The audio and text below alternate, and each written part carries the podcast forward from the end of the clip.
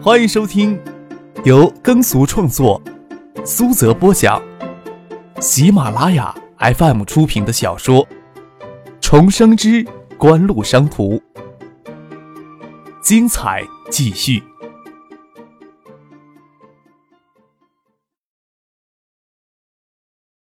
第四百六十八集。张克微微一笑，坐下来也不是专门谈茶的。在座的这些人，差不多都是相关领域顶尖的专家，之前就一一见过了，也面谈过。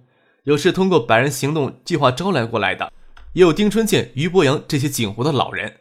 端起茶杯与大家抿了一口茶，就将话题转移到正题上，说道：“今天在座的十二人，可以说是十二金刚，甚至是都是在相关领域有很高成就的专家。橡树园实验基地。”锦湖未来的技术发展方向，就依赖诸位的领导与努力了。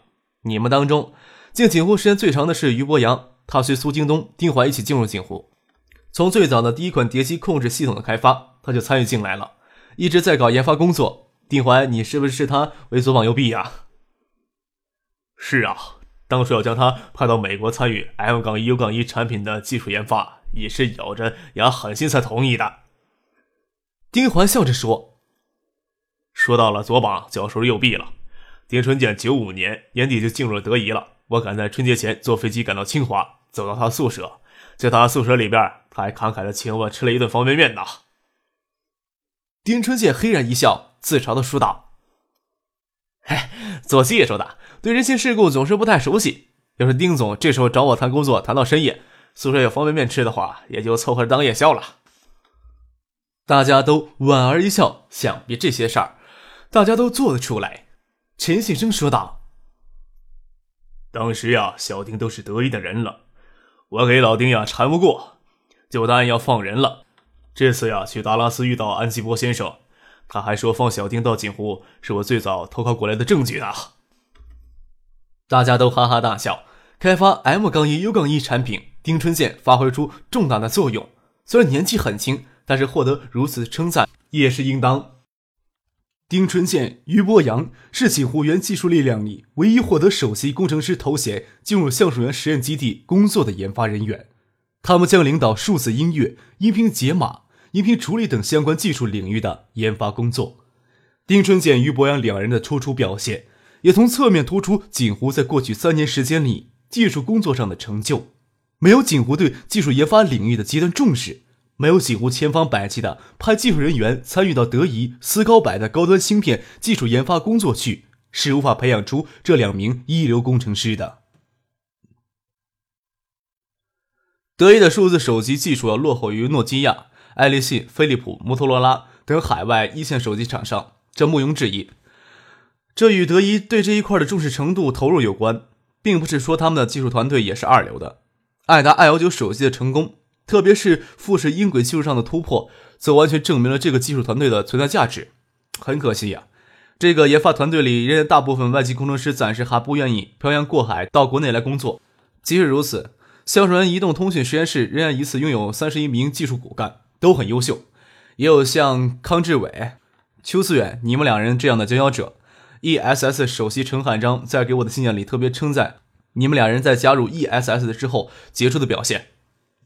张克的眼神放到他坐在左前方两人三十岁左右的青年脸上。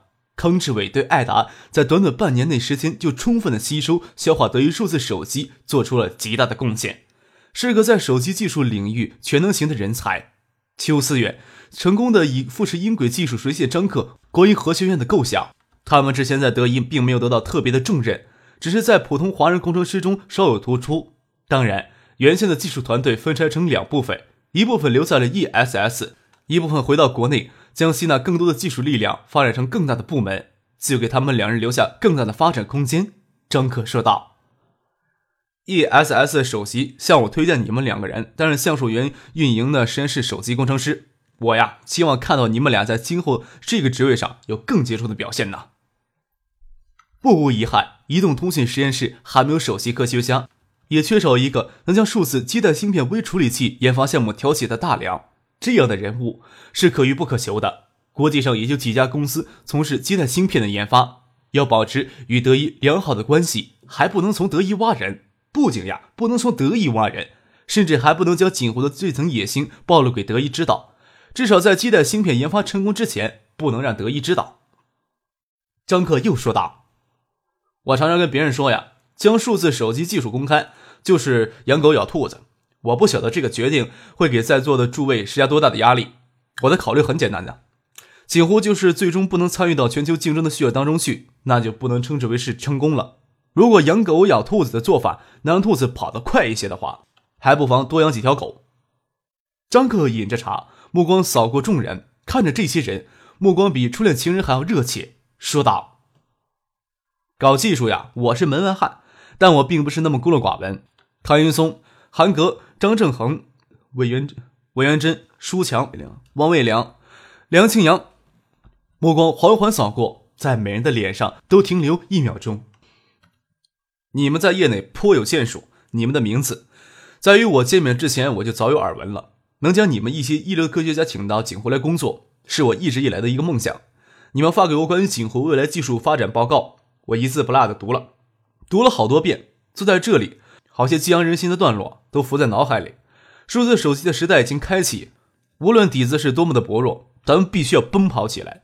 除了在座的各位，还会有不断优秀科学家、工程师加进来。我也希望锦湖能培养出一流的科学家、工程师。香山深秋的夜晚静谧无声，那些充沛精力的人也已经入睡了，就灵湖这些雅士。腐败的灯一直亮着，从窗户透射进来，落在庭院里，与月光相融。锦湖将从德意获来的数字手机完全公开，想要保持全面的技术领先优势，那是痴人说梦。锦湖要抓住未来大趋势中集中力量去发展自己的核心技术，只要在核心技术上保持领先优势，那就能站在金字塔的顶峰啊！彻夜难眠，对数字手机未来发展都各有见解，求同存异。想要把大的研究方向定下来，集中手中的技术力量去攻克。经销商大会有什么看头？真正有远见的人不会去赞叹锦湖此时的辉煌，真正的辉煌还在后面。将大家聚到海州来，聚拢到象山北里的假日酒店，就是要为锦湖未来发展方向议定一个大的方向。张克不是局外人，消费电子领域的数字技术最终要应用到电子产品才算成功。谁能比他更清楚未来消费电子类的发展趋势呢？历史的轨迹已经改变，一款电子产品的流行有必然的历史趋势，也有很大的偶然性，还有电子业巨头间的互相角力纠缠的因素。当然，那些对消费电子类产品市场有敏锐远见的人，对未来消费类电子产品的发展趋势的认知，也不比张克差多少。张克不是技术出身。对集成电路、工程材料等方面的知识积累，只是说刚刚达到科普级。但邀请谭永宗这些顶尖人才加盟锦湖，张可都是坚持与其长谈之后才会最终确定下来。这样的顶尖人才加盟之后，将在一定程度上主导锦湖的技术发展方向。张克首先要确定他的技术发展思想是符合历史趋势的，这是一个领导者必须要有的素质。他要先引领正确的方向。锦湖是要超越三星、索尼。没有太多的资源可以浪费，所以一定要一开始就掌握正确的技术发展方向。一款电子产品概念的提出很容易，美轮美奂的工业设计也很容易，但是最终要形成完美无瑕的产品却不是那么容易。张可提出 MP3 的概念已经整整两年了，锦湖几乎集中了一半的技术力量去攻克相关的技术难题，眼下勉强才合意。换作是三星或者索尼这些海外电子巨头提出产品概念之后。或许只需要三到五个月就能推出相对完美的产品，这就是差距。几乎缺乏的不是新产品的概念，缺乏的是将产品的概念实现出来的技术力量与技术基础。这包括了橡树园、ESS 实验室以及各大产品设计中心、应用技术研发中心在内的所有技术力量，也包括完整的电子工业生产体系。通宵未眠，张克与众人彻夜长谈，电源管理、液晶屏显示。射频技术、无线技术、测试技术等等，都是当前数字手机技术要发展一些具体的核心技术分支，至少有能力提供数字基带微处理器或者应用微处理器中的一种。此时的手机功能单一，应用微处理器的技术就相对简单的多。目前大部分的手机都采用单一的数字基带微处理器来构架，还没有专门的应用微处理器。随着手机集成的多媒体等增值应用功能越来越多，这枚应用微处理器的技术集成度就将超过手机基带芯片。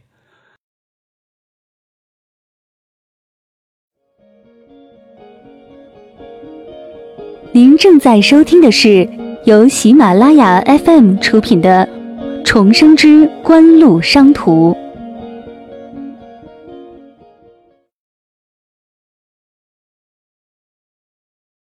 开发数字手机应用处理器对锦湖来说，则是一项入门相对容易、入门之后又需要非常集中来做的技术资源的发展方向。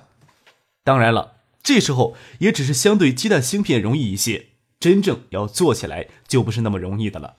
锦湖在这一块还是技术空白，从德意手中接过来的数字手机技术也不包括微芯片的技术。张可都想从基带芯片分一杯羹，这时候自然没有不做这个应用微处理器的道理。特别是看到韩格在应用微处理器方面有着丰富的开发经验，叫他去领导一个团队，专业的去做这个。张可相信，七八年之后，特别是智能手机出现以后，这枚应用微处理器的重要将超过基带芯片。张可涵额外提出一项要求，就是让橡树园团队进入嵌入式 Linux 的系统领域。数字手机进入智能时代还早，爱达电子教育有限公司开发的电子词典还只是。PDA 算是掌上电脑的低端产品，不需要内嵌操作系统。正因为低端，几乎才可以从自如地进入嵌入式的 Linux 系统领域，由易而难地开发自己的基于 Linux 内核的操作系统。九七年，国内有知道 Linux 这个系统的技术人员就凤毛麟角，更不用说相关的开发经验了。陈先生在东南亚挑选研发人员时，张可特意让他注意这方面的技术人才。委员真的资历比起谭云松、韩格等人稍差一些，但是他在嵌入式 Linux 系统开发与团队领导上有着丰富的经验。张可当然会毫不犹豫的将他聘为首席工程师，由他来主持这方面的工作。二十五号，爱达集团召开经销商大会；二十六号，科王电器召开经销商大会；二十七号，新源电器召开经销商大会。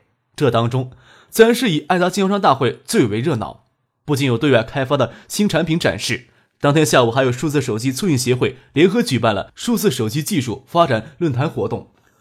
在二十五日真正开始的爱达电子产品展览中，除了推出一款终端的家庭影院产品之外，并没有媒体所期待的新款数字手机或者其他全新类型的电子产品推出。在新技术展示方面，也仅仅展示了一款机芯光头自动调整技术，这项技术应用到最新的碟机上。读碟的纠错能力得到进一步的增强。虽然爱达集团市场部门将产品展览办得热热闹闹，但在李在洙、金南勇的等人眼里，却是有些失望了，并没有看到锦湖有令人惊艳的新产品、新技术展示出来，都在暗想：锦湖这次是不是有些拖大了呢？张可这是刻意压着锦湖的基调，不管外界的反应如何，这三天锦湖高层都极少露面，经销商大会也好，产品展览也好。都是由市场部门去执行。数字手机发展论坛，陈先生也只是露了一下面就消失不见。张克、陈先生、苏金东、丁怀等人都窝在象山假日酒店里，别人的目光给市区纷闹热闹的活动场所所吸引，这就像世外桃源一样，方便躲起来讨论锦湖未来的技术发展大计，也将主任工程师级别的研发人员一起拉进来讨论。二十八号，热闹了一周的海州也逐渐平静下来。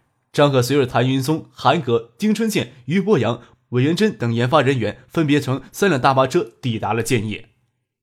就这样，橡树园实验园悄然无息的正式启动了。建业的秋天很短暂，这时候寒风瑟瑟，已经有了冬天的模样了。又正值寒流南下，刚吹过了建业，柏油路积了一层梧桐树叶，枯黄的树叶随风乱转。走在湖边，风很大，吹得头发乱扬。张可将手插在裤兜里，想起许思那日清晨做过的梦，这湖边应该种上橡树，给湖畔高大的枝繁叶茂的橡树掩映着。是新建成的橡树园实验室，实验园赶在十一月下旬之前落成，如今可以说是在国内极为豪华的技术团队，将成为锦湖未来发展的核心动力。可惜还远远不够啊！就算远远不够，没有办法，总不能指望一口吃成个胖子。这些烦人的事情就暂时抛之脑后吧。张克手插在裤兜里，逆着风裹着风衣往学府巷方向走去。星期五的下午，在学府下游荡的学生情侣很多，差不多离开了一个月，离开这种悠闲舒适的生活也快一个月，再叫人怀念呀。张克不急着联系杜飞，在街心调布城的长桌上坐下来，注视着屋脊给静寂而孤独的太阳，掏出烟来，点上了一支，慢慢抽了起来，注视这个眼前来来往往青春的人群，仿佛浮在半空中去看戏的感觉，感到一丝的孤寂。看到张克在夕阳余晖里英俊而凝毅的侧脸，陈飞荣突然感觉他给烟雾轻拢的孤独，手里捧着传单，但是不晓得要不要走到他面前，将传单递过去，说一声“好久不见”之类的话。虽然在海州见过一面，但是感觉他离开很久一样。在海州的他，给神秘而耀眼的光环围着，混迹于成年人的世界里，意气风发的他是陌生的。这一刻。才能感受到他的情绪，以及他眉头间锁着淡淡的孤独。已经是九七年的冬天了，历史的轨迹也渐渐面目全非了。坐在这里物是人非的学府巷，那些铭刻在心间的痕迹竟然浮动起来。张可将烟头捏灭了，回头看到陈飞荣站在身后，有些手足无措的模样，手里捧着传单。同学发传单呀！发传单的女孩子要都有你这样水灵的话。能不能介绍一两个给我做朋友呀？张可伸出手，看着陈飞人嘴角的浅笑，滴到宣纸上的一滴墨渐渐染开一样，那丝孤寂就收敛进心间，看不到痕迹了。创意网吧经过两个月的筹备，明天就要正式对外营业了。张可看到宣传单上有免费的时间宣传语，笑着说：“兔飞这小子，明天就等着补玻璃吧。”伸了一个懒腰，站了起来，感慨的说了一句。总算呀，回到这样的生活来了。陈飞荣嫣然而笑，他更喜欢看到一个慵懒散漫的张克，而不是整天混迹在成人世界里给神秘光环围住的张克。将手里的传单扬一扬，意思问他要不要帮自己发传单。张克很快就帮陈飞荣将传单发完了，心想杜飞这小子今天必定焦虑难安，心嫌网吧那边人多杂乱，便打了个电话通知他一声我回来了，便与陈飞荣单独去吃晚饭。怕给杜飞他们撞见，张克与陈飞荣还是从南边的巷子口绕到内巷重新营业的审计茶餐厅，站在柜台前点了一份久违的茄汁盖浇饭。张克一边掏票一边问陈飞荣吃什么，突然发现自己票夹竟然是空的。这些天呀，他哪有用钱的机会呀？也就根本没有注意票夹里有没有现金，只是舔着脸，陈飞荣到柜台来帮他付账。虽说学府巷位于三小之间，像陈飞荣这般容颜与气质。即使在音乐学院、师大这两所美女如的学校里，也是凤毛麟角。出现在学府巷审计茶餐厅，自然惹人注目。周围的男孩子心里都在想：谁有幸能请到他吃晚饭，已经是天大的狗屎运了，竟然还要他来付账。周围的男生看到这一幕都快爆炸了，眼睛瞪着贼圆，要让张克生吞活剥了一样。张克顶着巨大的压力，与陈飞荣并肩站在柜台，轻声感慨地说道：“哎呀。”男人要吃晚饭的话，心理素质还真不是一般强才行。陈飞荣扑哧一笑，横了他一眼，一定要胡言乱语，将自己说的如此不堪。这娇媚含羞的神态，让周围的男生嫉妒的个七孔生烟。再看自己身边的女孩，即使想遮住脸拼身材也拼不过，不如杀掉省心。却不晓得他们的神色已经让身边的女孩子大为不快了。这时候就有一个女孩子冷哼了一声，掉头就走。男孩子手足无措的，不晓得追还是不追。多半男孩子心里却在想：长这副模样还有脸发脾气呢？